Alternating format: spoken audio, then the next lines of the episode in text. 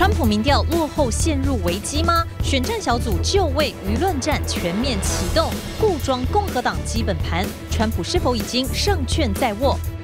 台股法说会连番登场，大力光、台积电人气爆棚，是否预告下半年行情加温？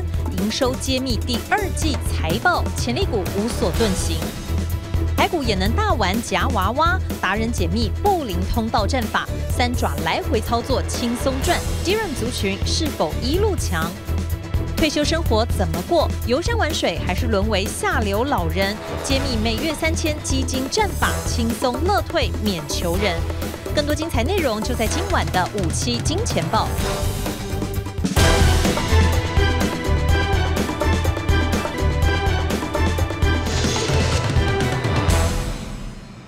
欢迎收看五七金钱报，带您了解金钱背后的故事。我是曾焕文。首先欢迎四位来到现场的与谈嘉宾。台湾的选举呢，跟这个天气一样哦，越来越热哦。其实美国的选情啊，也在加温哦。因为最新消息传出来哦。这个现任总统川普啊，他的民调呢大幅落后给民主党的拜登哦，将近十个百分点。哎，川普有可能会让这件事情发生吗？所以，我们今天的主题哦叫做“川普狂犯召集令”。什么叫狂犯呢？待会跟大家做报告。川普最近的这一些举动啊，包括像是抓非法移民，还有呛有色人种的女议员啊。甚至呢，这个传出要撤换商务部长罗斯，以及哦，他嘲笑中国大陆的 GDP 哦来到历史新低。其实川普他只有一个目的，什么目的呢？其实哦，他就是要重新点燃所谓狂犯的热情。狂犯哦是从英文翻过来叫做 Crazy Fans，就是疯狂的粉丝哦，简称叫做狂犯。所以今天广告我们还讨论一下，既然美国的选举行情也开始加温之后呢，接下来的选举行情该如何做规划？我们今天做完整分析。今天广告马上回来。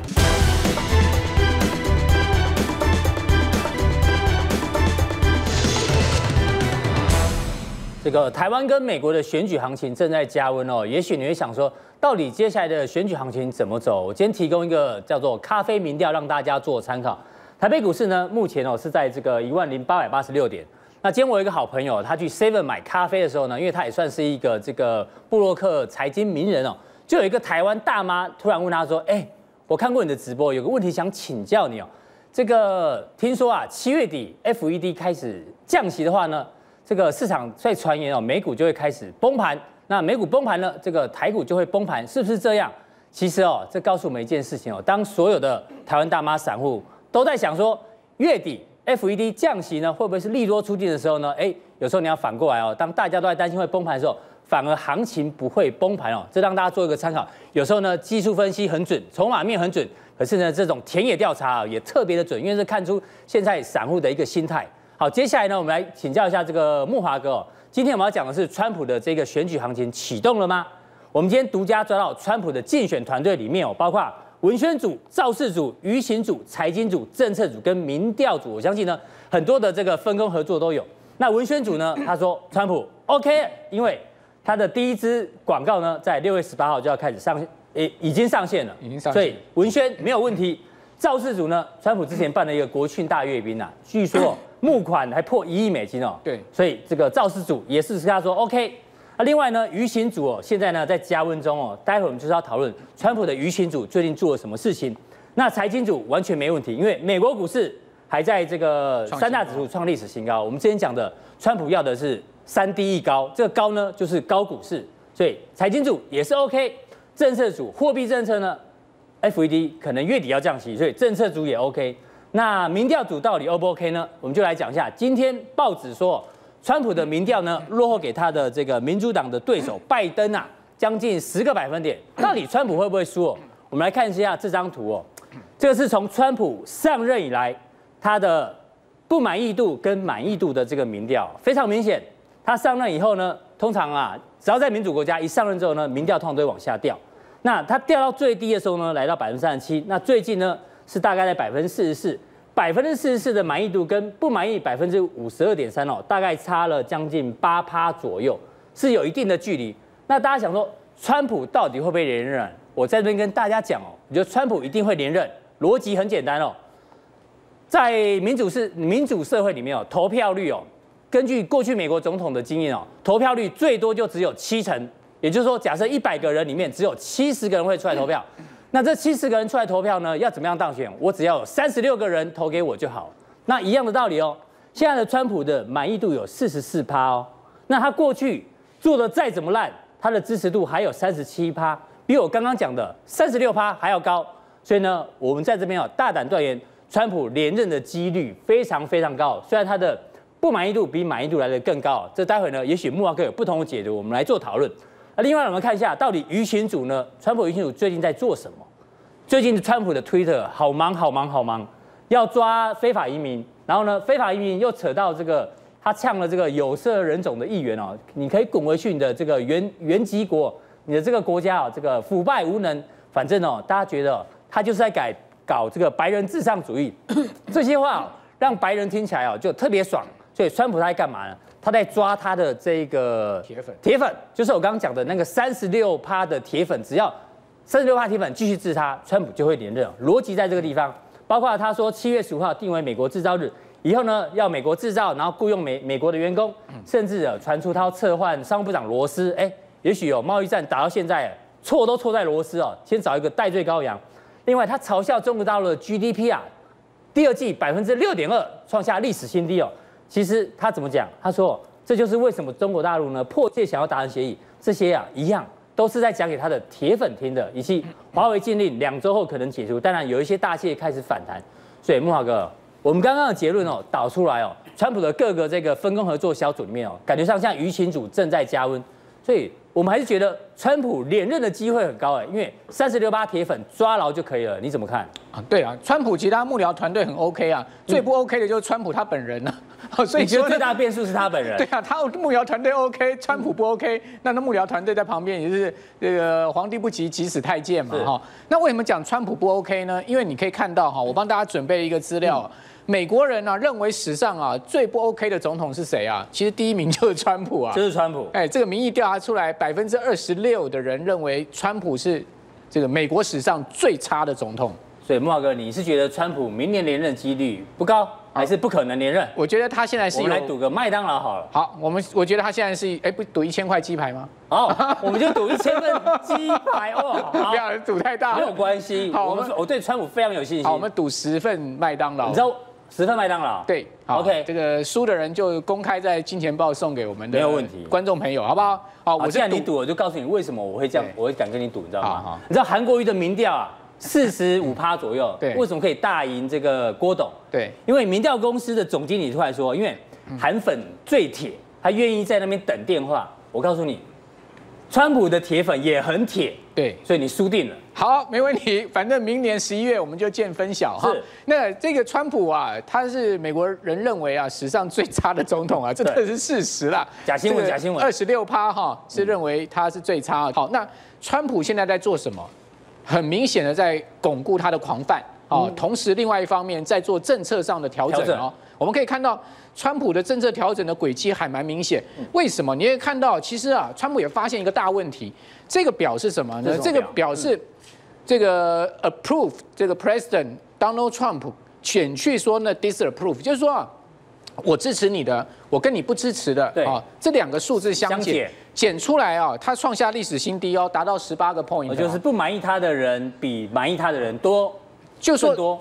他的支持群众很分歧啦，是这个满意他的人很满意啦，不满意他的人不满意，很不满意，所以这一减出来，这差距很大。所以说呢，他赶快要去巩固铁粉嘛，那去做这个呃游离票的吸收。所以你可以看到，第一个呢，他赶快就华为要松绑了。今天最新的新闻不是说，美国商务部两到三周之后呢，就要发那个解禁哦，对这个许可证给这些美国厂商出货给华为吗？所以你可以看到。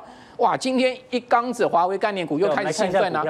我们讲三档好了啦。好，这我们现在看到这个新闻上举例的稳懋、京元电跟华通这三档。看一下三一零五的稳懋。哎，稳懋今天是不是拉尾盘？是对不对？而且稳懋，你看它姿态多高啊？高。好，非常高啊，这掉都掉不下来，准备要去挑战二四零的前高。好，所以我们一再讲稳懋这档股票，PA 这档股票可以讲说是现在目前台股啊蓄势待发一档股票，大家可以关注的哦。那另外我们再来看到这个金源店，嗯，营收有没有创新高？哎呦，股价也股价有没有创新高？对不对？营收创历史新高，然后股价的姿态是一路往上，非常强势的一个股票。上个礼拜我们这个阿 Sir 其实有提到金源店这档股票。对，嗯，金源店过去的股性啊很烂，很牛啊，很牛。对了，就是上上下下很不干脆。可你们发现它这一波啊，随着它营收不断创新高啊，它的股价改变那个形态哦，变成是很犀利的一个走势哦。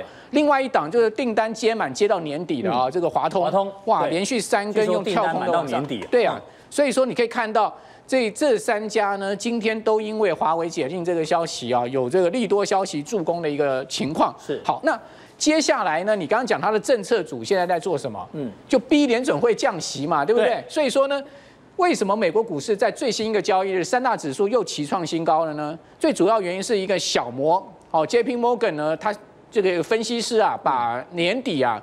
Standard Poor's 的这个目标啊，调到三千两百点。我们看一下标普的 K 线啊，这两天标普不是历史上首次站上三千点吗？是。结果呢？所以调到三千两百点。对，小摩马上把它升到三千两百点。那这样，所以在这个利多消息之下啊，就带领了美股再创新高了。我听到现在，你觉得美股继续涨的机会很大，对不对？对。我再给你一次机会哦。对。如果美股继续涨，你觉得川普不会连任吗？你要不要改变？反正就十份麦当劳嘛，对，就这么简单嘛。好，我们笃定了。对，OK。讲完美股之后，我们看一下大陆股市。其实大陆股市呢，这个 K 线哦，它最近呢，其实在这边尝试筑底的一个情况。我们看一下陆陆股的一个 K 线哦，昨天留了一个很长下影线之后呢，这边有没有机会做筑底哦？这个呢，我们持续做关注。我个人认为长线是有机会的，因为毕竟 MSCI 的开放程度还不够大，所以未来呢，有很多资金要进来，所以以长线来讲，我觉得还是非常有机会。不过我们今天不讲大陆股市哦，为什么？因为大陆股市呢，最近的这个白马股啊，包括像之前很红的东阿阿胶，对，还有这个大族激光这个瓶盖股，嗯嗯，昨天你知道他们两个股价都跌停板，发生什么事？因为公布财报状况都不太好，有的降了八成，有的降了这个六成五左右。那今天的股价呢，到我们录影时间哦，其实还都是在盘下的。为什么白马股这么弱？当然财报不好，也许跟贸易战有关系。所以呢，这个白马股啊，可能暂时市场上呢比较担心。那会不会呢？机会来到于科创板，因为科创板呢在下个礼拜一就要正式上市，倒数六天哦。那大家知道科创板它的平均本益比啊，大家看一下五十倍，很高。上证十五倍，深圳二十四倍，台股也大概才十五六倍，对，道琼也大概才二十倍。科创板号称是中国大陆的纳斯达克，对，五十倍的本益比代表市场上的这个期待非常高，所以你看它的这个中签率啊。有三百一十万个股民去打新，什么叫打新呢？就是抽签，中签率只有百分之零点零六，所以你觉得接下来有没有可能科创板啊，短时间会变成中国大陆股市的救世主？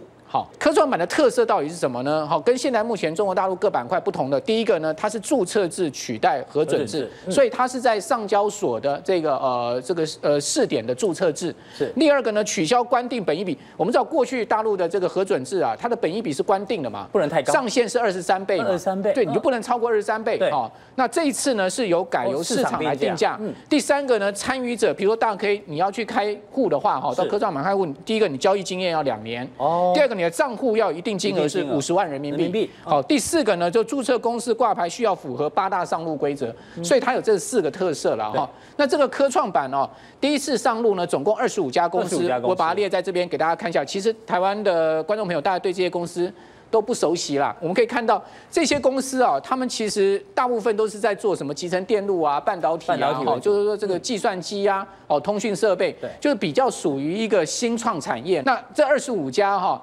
呃，吸金多少你知道吗？IPO 你刚刚不讲吗？现在目前这几天都在缴款了嘛，对，对不对？总共吸金差不多三百亿人民币。三百亿人民币。对，啊，这个二十五家就已经是 IPO 到这个金额了。那首发的六家公司前六高的股价哦，最高有高达六十几块人民币的。嗯、哦，本益比五十几。哎，五十几，你看它本益比最低也都三十几倍。对。好，所以这本益比相当高的哈。那集资金额都差不多是呃有这个八亿到十亿啊，比较少一点大概是五亿的一个规模了。看到这本益比我就知道为什么这个这么多台湾分析师想去大陆这个发展哦，对行业对，大概就是看到这个。那那那去也要小心一点，要一下合法，对，要合法，合规合法，对，要符符合大陆的法规了。哦，所以说我觉得倒是可以去注意哈，群益生的群益深圳的中小板，好，这个中小板的这档 ETF 就是以名气为主的，对，零零六四三，好，这个 ETF 呢，虽然成交量不多哈，但是你可以看到年初的时候是不到十块哦，对，最高的时候曾经涨到过十四块，也就是说它这个波段涨了这个幅度差不多四成多哦，是。非常大的一个波段幅度，然后回档回到差不多这个十块附附近哦，现在又回到十二块，所以我觉得这档 ETF 呢，会不会被这个科创板哈，因为都属属于中小企业的形式的，把它带起来，嗯，值得观察。好，最后一个问题哦，大 K 叔叔来请教一下慕驊哥。今天台北股市唯一的亮点啊，其实就是哦，红海，红海今天的股价，我们看一下这个，哎，我们看 K 线就好了。对，连拉两天呢，已经来到波段新高，已经来到八字头了。慕驊哥，因为今天报纸又在讲郭董，郭董呢，到六月份还在自己还在掏钱买股票，从去年十一月买了两万七千张。在三千张、三千张、一千五、两千、一千七、一七九零、一千六、五百五，总共买了四万张哦。你会发觉郭董买的价位大概就在这里，大概就在这里，七十五块。对，所以我们用这个红海的月线来看一下，会不会呢？郭董连续买的这八个月哦，这八个月都买在这里，这叫做郭台铭防线。所以红海这边是一个强力的铁板区，有没有可能？好，但是有一个特点，你会发现郭董越买越少啦。哦，到六月份只剩下不到一千张了，而且国民党初选也结束了。嗯，郭董还有继续要买红海的理由吗？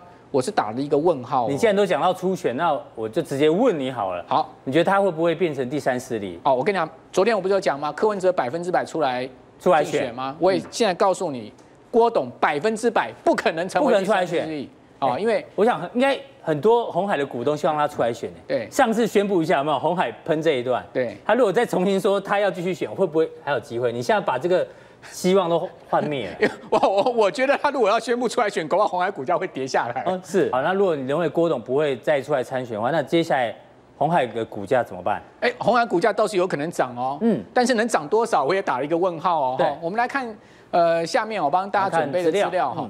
哎，红海，我们刚刚不讲吗？他六月买了五百五十张，连续八个月买没有错哈。对，合计买了四万多张。那郭董现在的累计持股是一百三十三万张哦，接近一百四十一百三十四万张。对，比重是九九点六五八，将近将近红海的一成哈。好，那你请问？那郭董对红海有没有实质影响力呢？当然有。如果你跟我讲说持有红海一成股票的人没有对红海有实质影响力，我打死也不相信了。是，好，一定对红海有实质影响力，所以他不用干涉红海的这个事务嘛。红海的董事长会随时跟他报告说我要做什么，所以他没有干涉哦。对，我没有干涉，是你来跟我报告的哦。哦，那你刚刚说既然他不会出来参选的话，然后对股价反而是有激励。哎，对对，股价当然有激励。他如果不出来参选的话，就代表什么？代表他又要回归本业了嘛，对不对？好，用心经营本业，回归本业。嗯，啊，那基本上他说他不不不不干涉经营营运，我觉得这个。这个是台面上说法啦，哈，就是说他不干涉没有错，但人家会来主动跟他请示嘛。是哦，那继续拼参选拼选到底可能性是零啦，打个叉叉啦。对，啊，所以我觉得一方面呢叫做退一步海阔天空，我是建议郭董啊应该投身公益，投身公益，然后真正做一个公益人，然后呢把你对这个土地的爱全部把这个心放在这上面，我觉得你就会赢得更多人的尊重。好，非常谢谢木华哥。木华哥今天做了两个预测哦。第一个呢是他认为川普明年不会连任。第二个呢，郭董哦，这个他不会再加入这个选战哦。大家注意做观察。不过接下来呢，要跟阿 Sir 来聊一下郭董在这三个月里面哦，虽然他初选没有出现，但是呢，确实哦，他吸引到非常非常多的粉丝哦。我相信呢，很多财经人哦都变成他的粉丝。那讲到粉丝呢，我们不得不提到刘德华。刘德华哦，最近来到台湾，大家看一下他的粉丝有够夸张。这个万年帅哥确实哦，我们也是他的粉丝哦。有的蹲点啊，什么叫蹲点？我今天才知道，就是前一天在那边排队，叫叫蹲点。那有迷妹，有狂饭。我们刚讲这个疯狂粉丝哦，叫狂饭，非常非常的多。这个是刘德华的这个粉丝见面会，人非常非常的多。那我们就去研究一下，为什么有些人哦喜欢去参加粉丝见面会？这个统计出来有三个原因哦。第一个，一定要看到本人。当然，这就看到本人一定会很开心。第二个呢，想要看到这个明星哦不一样的一面，因为可能这个平常是演戏啊，看他唱歌，所以粉丝想去，或者说想要透过这个现场的互动呢，可以更了解他喜欢的这一这个大明星哦，所以这是大家想去的。那我们之前的理财达人秀也很认真哦，我们办了一个粉丝见面会，这是谁？我看一下这是谁？这是谁？这应该是哦，这是古鱼吧？古鱼呢，他办了一个粉丝见面会哦。据我们那个制作人说，好像现场来了一百个人，也算不错，蛮多的。小型见面会，其实是因为场地太小，要不然人应该更多。其实粉丝见面会基本上人都蛮多的。可是呢，跟大家讲，一样是华仔哦，另外一个华仔叫做这个名嘴张友化。张友化呢，之前哦，他也办了一个这个粉丝见面会哦，广播号召粉丝哦，结果大家知道吗？来了多少人？只来了一个人，就只有一个人哦。然后他还说，不管多少人，反正。来一个就是一个，这个来一票就算是一票，所以我们要跟大家讲哦，一样都是华仔哦。可是呢，有的人是这个爆满，有的人呢只来了一个人。那你看台北股市接下来的行情什么？法说会行情，法说会呢也是某种程度法人哦是粉丝要去朝圣。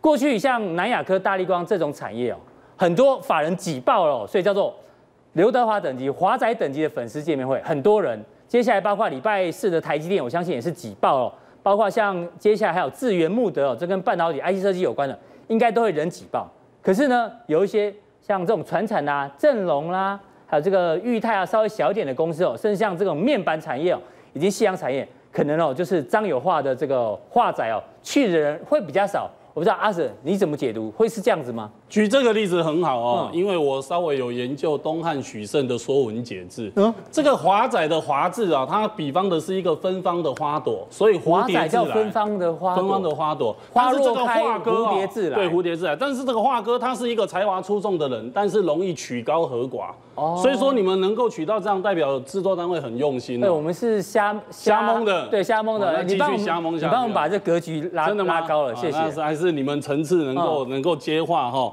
那当然了。我也可以啊，从这个所谓刚刚啊，这个 Kevin 讲的，其实金源店是我两周前就讲的，哦，两周前，那时候还在盘整哦。对，那没关系，我们一一的来看一下。首先先来看一下上礼拜是大力光法说会，我帮各位做一个所谓的一个总整理，总整理哦，因为这非常的重要。我们市场上法人在看的七 P 七 P 哦，在整个的一个执行长啊，这林恩平先生他讲完之后，我帮各位做一个很很精华的一个什么一个所谓的一个解释哦。七 P 的镜片啊，它那个平均价格比六 P 是高出二十趴到四十趴，非常高。本来以为七 P 一定会比六 P 厚，其实不对啊，它做出来竟然是比六 P 还薄啊。所以七个七个塑胶镜片竟然做出来比六片还要来的薄啊。而且这个七 P 的渗透率在今年啊是从四点四四 percent，明年会放大到十七点八 percent，后年二二零二一年变成将近三十 percent 对，营收方面哦，在大立光方面，这个七 P 的东西就类似于所谓台积电七纳米哦，是。它可以今年增加四十八亿，明年哦增加两百零一亿，后年的话增加三百四十六亿。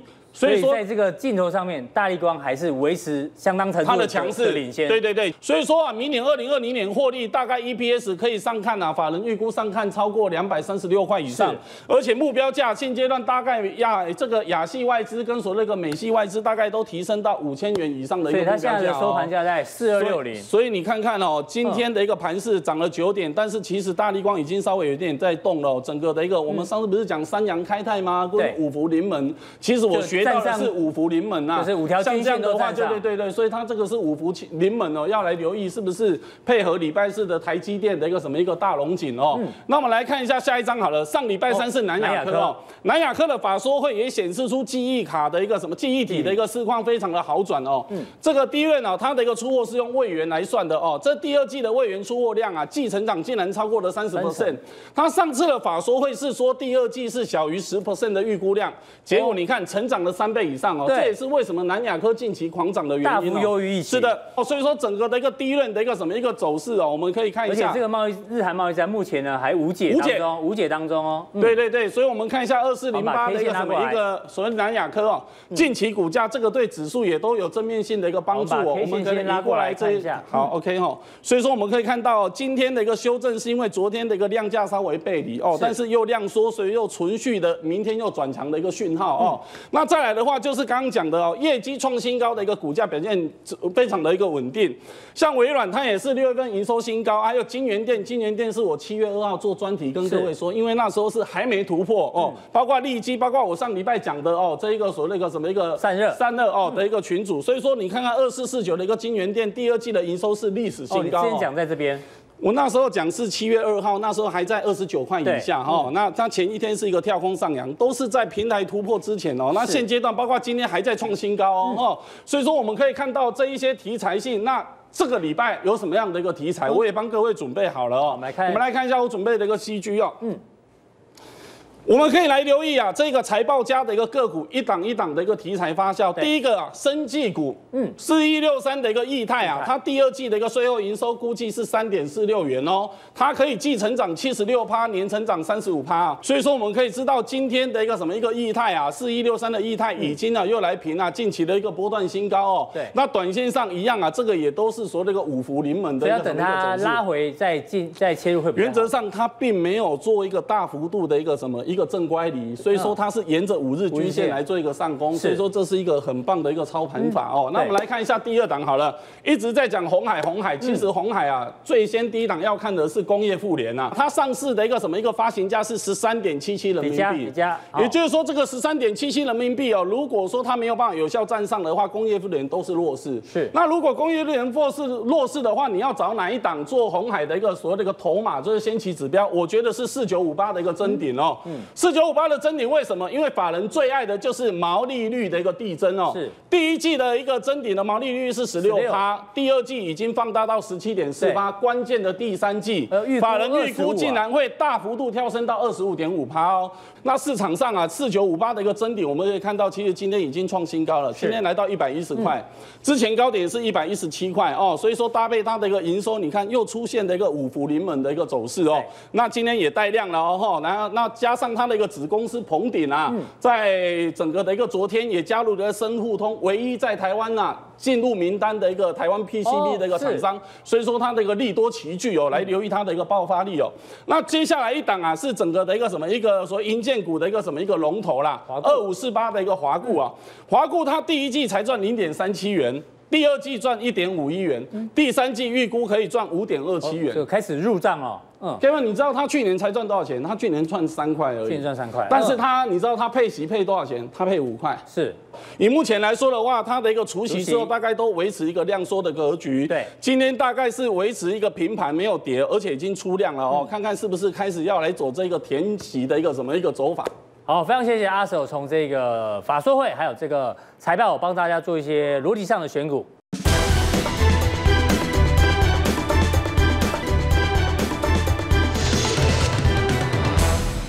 欢迎回到五七金钱报金钱报现场哦。这个大家在做投资的时候压力很大，压力很大呢，有很多舒压的方式哦。像我自己呢，其实哦，跑步是一个很好舒压的方式。其实我之前哦，很喜欢做一件事，就是夹娃娃，抓娃娃好了。这个抓娃娃呢，其实哦，因为当你专心做一件事情的时候呢，你哦也是可以这个舒压，就是不会想太多。有时候这个行情不好操作呢，我会做这个事情来来做这个舒压。那我们刚好小编哦，他是彭于晏的粉丝啊，这个。他发现彭于晏最近哦也非常爱捉娃娃，他在他的 IG 上面留了一张照片，这个 Oh my God so hard，就是他觉得这个很难抓哦。那照小编的说法，听说他连这个内裤都湿了，都还抓不起来哦。那我要跟大家讲，像我们这个年纪哦，应该哦电视机观众前的朋友，如果你稍微有一点年纪，你应该知道我们以前那个年代哦，已经流行过抓娃娃这件事情。那当初呢，我们抓娃娃哦，大部分的原因是为了面子，面子什么意思呢？当初我们在高中时候去抓娃娃，对，为了交女朋友，所以带女朋友去抓娃娃呢，一定要成功，因为你抓不成功呢，就就很落亏哦。但是你抓到的话呢，哎，人家觉得哎特别有面子，然后把这娃娃送给女生。所以呢，我相信也许哦，你现在看电视机的这个观众朋友，可能你当初的老婆或是女朋友呢，就是靠抓娃娃抓到的。那今天现在抓娃娃变成什么呢？我要跟这个全职小哥，因为全职小哥也是抓娃娃大王。最近台湾流行抓什么？之前说有抓这个洋葱的啦，还好就是抓一些食材。那时候菜价很贵，有人抓洋葱、抓青菜。后来有人抓这个龙虾，这都没什么。你知道最近有夸张哦？这个呢叫做心灵发电机，什么意思呢？抓这个盒子啊，每个盒子呢都有一个美女的照片，这叫真人交友赖密码。这边有讲哦，保证是本人照片呢，本人交谈。只要你抓到谁呢，你就可以把它加入赖。你就可以跟他做聊天哦，而且呢，他说登录时间三十六小时之内如果没有通上电话的话，我们这个机台的台主啊会再送你另外一盒，表示它是真的，而且保证五百二十块钱呢，这个取物，呃，五百二十块钱最多你就可以认识一个美女。不过提醒大家哦，这些照片哦，很多都看起来怪怪的哦，也许用的。对，你花十块钱呢，抓到一个美女哦，搞不好呢，她是这个剥皮酒店的这个妹哦，到时候你花十块钱，然后损失了五十万、一百万，也不是不可能哦，所以大家还是要小心一点。对，听说这个全小哥，你很爱抓娃娃，我非常爱抓娃娃。嗯，不过我去娃娃店呢，看到这种赖，我绝对不抓。嗯，因为这种你是怕你老婆看到是不是？呃，不是，因为我的赖有两千多个人。对。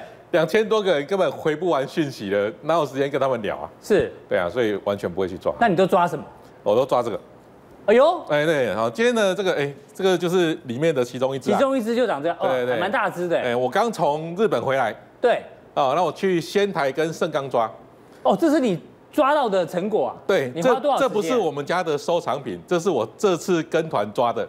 我是跟团去抓的。那你今天带来是要送给？我们要送给观众朋友。哎呦。真的、啊，这很可爱的哆啦。哆啦 A 梦，对对对。那所以，那你待会讲的，我们待会问问题，嗯，哎，所以观众要专心听，专心看哦。待会我们在金钱豹的粉丝团呢，会留下一个问题，第一个答对的人呢，就可以获得这个可爱的哆啦 A 梦。哆啦 A 梦，好，好，我先帮你拿着。好，谢谢。好，那我们这个抓娃娃跟股票其实蛮相关的。怎么说？有两抓娃娃呢，有两个条件。嗯，第一个呢，爪子要有力。爪子要力，爪子有力，它才抓起来。哦，有些会松松的。嗯，在台湾一堆摸摸爪，摸摸爪就哦摸一下。对，很讨厌，十块钱投下去，发现他摸一下又被骗了，又走了。那叫摸摸爪。对，那只要爪子有力的话，哎，它就可以夹，胜率比较高。对，第二个呢要低档板。低档板，因为高，因为这个一般娃娃机店哦，你抓起来它都会放下。对，它不会抓起来放到洞口，不会这样子啊。嗯。抓起来它会放下嘛。对。所以低档板呢，它比较有机会跳出来。哦，你说要掉出来洞口的那个挡板？对对对对对，哦、是那挡板要低。嗯，那那那相同的买股票就两个条件。嗯，第一个筹码要有主力。哦，这筹码要有力，跟爪子一样。筹码要对对，跟爪子一样。嗯，那第二个呢，股价呢要经过整理。对。哦，因为假如股价没有整理啊，这大涨大跌呢，嗯、这个也不容易喷出来。就是筹码要沉淀，会比较要沉淀。那沉淀的话，就很像那个挡板很窄一样。对。哦，那我们叫布林带宽就会比较窄一点哦。所以你今天要教大家的是看布林通道哦，对看布林轨道。布林通道还蛮多人用的哎。对，好，我们来看下一页。哦，这个布林通道呢，又称为保利加通道，哦，又叫布林轨道。嗯。哦，那中轨啊，中轨是这条线。对。那这条线呢，我们通常都是用月线。哦，就二十日均线，月线就二十天。对，中间这条。对，嗯、那上轨呢是这个中轨呢加两个标准差。嗯。哦，那下轨呢是中轨呢减两个标准差。是。我应该不知道什么叫标标准差。呃，标准差那个呃，没关系啊，反正软体会帮你算出来。软体会帮你算。啊、嗯，这个我们只要记得啊，按常态分布啊，九十五趴的机会，哦，股价会在这边混。哦，在上轨跟下轨。上轨跟下轨混。那不是很简单，来到上轨我就卖，来到下轨就买。如果照逻辑是这样嘛，对不对？这种逻辑呢，你在维基百科上面也真的这么写。是，他说上轨呢叫做压力，下轨叫做支撑，但是这个是有问题的。哦，事情没有那么简单。因为呢，我们还要去看一个东西，我们要看这个带宽。哦，那带宽呢？带宽就是布林轨道的宽度，上下轨上下 OK。那要怎么用啊？怎么用呢？在布林轨道呢很窄的时候，对。然后一喷出，一喷出，那个行情呢就会走的比较久。是。哦，所以呢，那个带宽呢，它什么时候喷？比较窄的时候，好，什么时候喷出了，你就可以看到这个，它这个上轨呢有稍微抬头，那就准备喷出。哦，有点，有点抬头，你看这平的嘛，然后有点扩张。的，然后那斜率有点增加，哦，这抬头，哦，那像这个最近的这档股票叫六角，哦，六角最近我们举例，红，对，哦，你看这个股价呢都在。月线往上啊，哈，股价在上通道跟月线之间，哎呦，哦，来回走，哦，来回走很很很稳，所以上面卖，月线上面卖，月线买，呃，乖离大一点卖一点，回到月线你就买，哦，因为它是一个这个多头的走势，是，哦，但是呢，这档股票，各位看一下，它也是个主力呢，这个蛮有力的，有在进出，对，所以它可以一路的上涨，所以这个是爪子有力，爪子有力，然后挡板又低。之前挡板低嘛，所以它就容易一直出货，那个娃娃一直掉出来。对，但是最近它有点热爪了，各位看到没有？热爪是什么意思？热爪，这个一般我们夹的这个术语啊，热爪就是夹久了，爪子变热，变热之后就会没力哦，没力哦。那我们看一下最近主力开始有有点没力了，因为主力有点调节，是呃，所以这种呢，股价可能就没办法再喷到多远。所以我们要去找那种之前还在这边整理的这种，对，最好是刚刚开始，刚刚打开的，刚开始爪子又有力，挡板又低的。哦。那这个。带宽窄的，我们来看一下最近很红的一档股票，叫八零八八平安。平安是。哦，之前带宽很窄，很窄很窄。好，你看这边低档板，低档板，对，低档板一根表态，嗯，表态之后就这个股价喷出，股价喷出之后，各位来看一下，哦，这个股票呢有主力出现了，哦，是。主力在这边持续性的布局。对，那这个主力是谁呢？这个主力就是我们很熟的康永哥。哎，康永哥，啊，康永哥在这边买。了一堆股票，嗯，之后呢，在这里再做一段整理，后面就喷出了。所以这个本来是这个低档板，低档板哦，低档板容易加出哦，带宽窄，带宽窄喷出之后呢，股票就容易。那它现在又是一个带宽窄，然后现在在扩张，又在扩张，那这个还有机会啊？我觉得还有机会，因为我们来看一下，嗯这爪子没有热爪，哎呦，这主力还在买啊，还有力哦。那旺宏，旺宏带宽比较宽哦。哦，旺宏呢，这比较窄的地方，我们算起来呢，有带有十二点五。对，哦，那十二点五呢，这个往上的力道呢，就比较不会像南亚科那么足。哦，因为它带宽比较宽。带宽比较宽，哦，带宽比较宽呢，它筹码就会比较乱一点。比较乱一点。所以看来看去，你觉得还是南亚科最强？南亚科最强。哦，所以抓娃夹点就很重要哦，是代表股票买点很重要。哦，股票买点的时候。你看这边这个点呢，就是一个最好最好的买点。就是刚刚准备喷出的时候。哦，所以我们这样讲。连着上通道布林轨道打开时，开始哦，就是一个最好的买点，就是一个那就是突破点，最好的夹点，嗯，是大概是这样。好，这个布林通道，我相信大家呢已经听得非常清楚了。那所以全权小哥，到底如何可以拿到这一个哆啦 A 梦呢？你要出什么题目？好，不要太难了。我们今天出的题目呢很简单，刚刚有提到，对哦，这个布林轨道呢，我们是讲股价哈，大概有百分之多少的几率，嗯。在上下通道之间游走。好，我们会在金钱豹的这个官方粉丝团里面哦，把这题目贴出来之后，谁是第一个回答的呢？我们就送他这个有全是小哥提供的哆啦 A 梦的玩偶。另外，在这个股票市场里面呢，其实大家哦都想要追求所谓的财务自由，赚多一点钱。当然，有另外一种人呢，他也希望可以提早退休。你知道台湾人最大的梦想呢？我们今天查一下，既然是可以及早退休，哎。到底怎么样能够及早退休？跟跟你的这一个退休金的准备有关系哦。比如说我们讲，最近呢，像这个铃木一郎退休了，那小劳勃道尼呢，他们哦都算半退休状态。为什么？因为他们赚的钱实在太太多了。铃木一郎身价高达一点六八亿，小劳勃道尼呢二点六亿。可是观众朋友，有多少人才可以成为一个小劳勃道尼？甚至有几百万的这个运动选手才可以成为一个铃木一郎？这难度都非常非常的高哦，这个几率非常非常的低哦，要要成为他们，所以要告诉大家哦，这个呢，你没有办法成为他们赚这么多钱，所以呢，我们要好好规规划一下我们的这个退休金哦，要不然我们请教一下教授，因为现在有一句话非常流行哦，当成人纸尿裤比婴儿纸尿布多的时候呢，会发生什么事情？之前日本常常讲什么叫下流老人哦，就是没有钱过退休生活，是大家看非常可怜哎。有的是瓜居老人，有的甚至去拾荒，还有甚至在街头露宿哦。那当然，身体稍微健康一点的人呢，你可以去继续工作，二度就业，二度就业。可是说真的，所谓的退休跟财务自由，大家想说，我不要工作，我要环游世界。那如果还要继续工作的话，基本上这叫做退而不休，不算是完全的退休情况。所以教授，你要教我们啊，到底我们除在股票市场里面想办法让大家可以财务自由之外，那如果没有办法这种。快速短期致富的话，退休金怎么规划比较好？好？是，所以我们很重要的一件事情呢。嗯、第一个，我们现在也了解到说，你要过什么样的退休生活？所以我，请问大哥，你想什么时候退休？我以前希望四十五岁也可以退休。好，那如果四十五岁退休，表示你可能退退休还要再活四十年哦。嗯，哇，那你有没有想准备更多钱？对，那你要准备多少钱？好，我们就看这个，哎，媒体的统计，嗯，平均台湾人大概一半以上都希望五十几岁到六十岁之间退休啦。好，所以说像以我来说，我们基本上我们也是应该要进入退休的年龄了。可是现实的是，你到底有没有这么多钱？有没有这么多钱？好，那时候我们来帮大家算一下哦，你该存多少钱？好，我们首先看。最基本的，你要过什么生活？好，我们这边就以三个标准。我们先看最低的。对，假设你一个月要过四万，好，如果这个四万是你夫妻两个人做，坦白说，这真的是最低标准了。好，如果是最基本的开销了。对，所以只有生活费而已哦。是哦，最低四万块钱哦。那你想，如果你退休后你活二十年？对，如果像大 K 那个四十年，表示你要再乘以二哦。好，所以我们就用二十年，二十年就要九百六十，九百九百六十万生活费哦。对啊，如果你要再好一点哈，就往上加，我们就不一个看。对，来再来，这是基本生活费。那如果你想要出喝吃喝玩的，譬如说你要出国旅游，有点休闲，跟你的老朋友喝喝下午茶之类的，哎。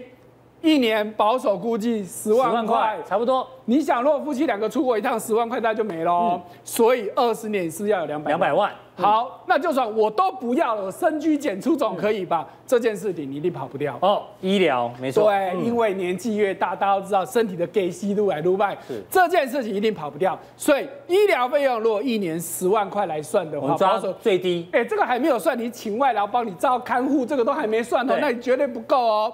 好，十万是不是又两百万了，这样加，所以我们把这个这个加起来，好，我们就取个整数，哎、欸，大概要一千四百。退休二十年最低要求要准备一千四百万哦。嗯、好，那大家一定想到一千四百万要从哪里来呀、啊？嗯、这是现实的问题。好，所以我们来看到钱要从哪里来？好，理想状态退休应该是这个样子，什么样子呢？下面有两块比较大块，一个叫劳保，一个叫劳退，也就是说政府跟你的。雇主给你的这两块，是那自己只要存上面小的这一块，嗯，可是现实的问题，我们看到却是一个倒三角形，什么意思？自己老本要存多一点。对啊，下面这两块真的太小了，随时可能会你自己会会付不出来。对，好，所以你自己就要去算哦。嗯、现实的问题是这样子，表示我要存这么大一块，那到底该存多少钱？好，我们就用刚刚的一千四百万。一千四百万。好，如果今天一千万。假设你要六十五岁退休，六趴的投报率，嗯，如果你从二十五岁就来存存，所以存多久？四十年哦，一个月存多少钱？然后每个月存五千块，对，你只要有这样的条件，六，对，所以四十年六趴的投报率之下，你一个月存五千块就可以达到这个目标。对，哎，听起来好像也不怎么难嘛。对，可是如果你从四十岁才开始，譬如说像大 K，你现在才要做这件事情。哎，一个月要一万四千多，哎，是二十五岁将近三倍的金额。等于说越晚开始准备，你的压力就越大，你要钱要越多。如果你说你只剩十年，金拍谁？一个月要六万一。对，天哪，你可能一个月薪水都没有六万一，你怎么存六万一？是，所以存退休金第一件很重要的事情，就告诉你一定要越早越好。越早越好。哎，只有这样还不够哦，好，因为大家一定想到啊，怎么去赚六趴？哪有那么容易？对，所以你好的方式，好的。平台也很重要哦，所以我们给大家看到，来基金，我想是这几年大家很常用的一个投资工具。因为你说买股票，真的也不是那么有风险，有太多的学问在里面，没有办法每天看盘。对，好，所以呢，我们给大家介绍一个全台湾最大的基金平台，好，叫做什么？叫基富通。基富通，哎，你说啊，我们公然广告，我们为什么敢敢拿出来讲？因为基富通背后是谁？集保结算所跟柜买中心他们在主导，哦，算官方色彩的。对，所以他们可以说是个半官方或者是说半公营的机构，因为他们是大股东嘛。好，所以安全上就平台来说是不是相对相对安全，值得信赖的？有保障。在为什么敢说最大？因为他们能买到的标的是。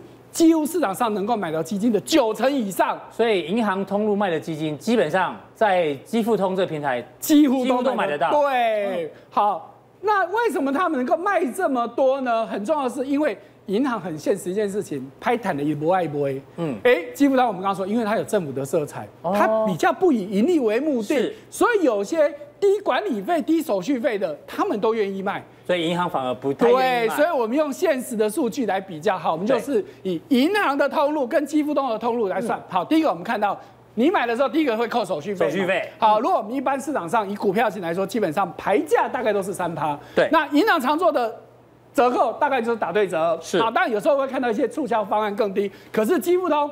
常常他们的促销方案动辄一点九九折，这么低啊？哎，大概就是两折哦。是，所以如果我们假设你买十万块钱，在打完折以后，十扣的手续费，一个银行端可能要一千五，这边不到六百。对，再来，你摆在银行会有一个费用叫信托保管费，这什么意思？你买了，如果你都不动，超过一年以上。注意啊，这个是每年收，刚刚手续费只有你买的时候才有，可是这个数字零点二趴是每年要收，这是年费的概念。对，所以很多投资人，尤其赔钱的时候都不想不想卖，不想认赔，还是要扣保管费。对，可是基富通这边是不收的。对，好，所以光这两条，你看一差就差一千多，一千多块。哦，如果用比例来说，大概是百分之一点一哦。好，那。如果你想卖掉的时候，银行端有时候会再给你收个叫转换费，可是基不通这边一样不收哦，也没有转换手续费。对，所以这边算起来，你看，我们先不算报酬率，光成本是不是就差很多了？没错。啊，当然，投资朋友一定想说，啊，成本再低不会碳集中不好嘛？重点是那个投资的标的，对，要能够赚钱嘛。好，所以我们再往下看哦，好，今天。基富通他们就推了一个叫“好想退”的方案哦，嗯、这个方案呢就在解决大家的疑虑嘛。我都知道成本的啊，问题是不会赚钱，成本就算领也没有用嘛。对，观众想说我会赚钱，我不在乎成本。没错，这点很重要。好，所以基富通呢这一次就找了国内的几家知名的基金公司，嗯、推了几个方案。好，基本上就叫“好想退”。来，首先我们看到可以分成两大类，对，一个就是从风险来分类的。嗯就是大家最最常说的最基本的积极、稳健、保守嘛，嗯、所以呢，你看到现在就找到了国内两大啊这个基金公司，是。分别推三个投资组合，就是分别是基金型的，在安联这边有三个，对，群益这边也有三个，哎，有六档。哎，不是六档，是六个组合。六个组合。它这边是一篮子很多档基金，人家帮你配菜，有一堆基金。对，人家帮你配菜，因为你只买单一的风险很高嘛。人家帮你配菜，因为这也是大家最大问题，我不知道怎么挑标标的。比如说你想买中国大陆基金，你不知道怎么挑，对，他直接帮你配好。是好，所以基本上投资人你可以按照自己的属性，是，或者是你喜欢这两家公司，但里面你可以详细去看网站，他们有详细介绍他们的差别。好，那当然还有另外一种考量就是。你对退休还有多久？好，就像我们刚刚说，蛮有趣的。对对哦，所以你看哦，如果你还有十年、二十年、三十年，哎。